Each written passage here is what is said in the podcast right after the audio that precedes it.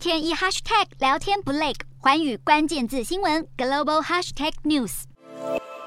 美国加强升息力道，对房市带来了冲击。根据最新房市数据，六月新屋开工数年减百分之六点三，至一百五十五点九万户，创二零二一年九月以来新低，也低于市场预期。衡量建商对美国新建独栋房市看法的房屋市场指数，七月大跌十二点至五十五点，创二零二零年五月以来最低，且创下史上第二大跌点。有分析师指出，联准会大幅升息，使得房贷利率飙升，增加民众负担，房市明显降温。房市降温，就连外国买家也减少了。根据全国房地产经纪人协会十八号公布数据，截至今年三月，外国买家在美国只购买了九万八千六百栋房屋，比一年前减少了百分之七点九，创下自两千零九年开始统计以来的最低纪录。而中国人仍是最大的外国买家。中国人之所以积极在海外置产，除了中国境内人权疑虑以及诸多投资限制不利富商发展外，在经历严格的封城后，更加深了中国精英阶层离开中国移民海外的意愿。如何将钱转出中国，成为这群富豪的热搜话题。因为中国限制每一位公民每年汇出金额不能超过五万美元，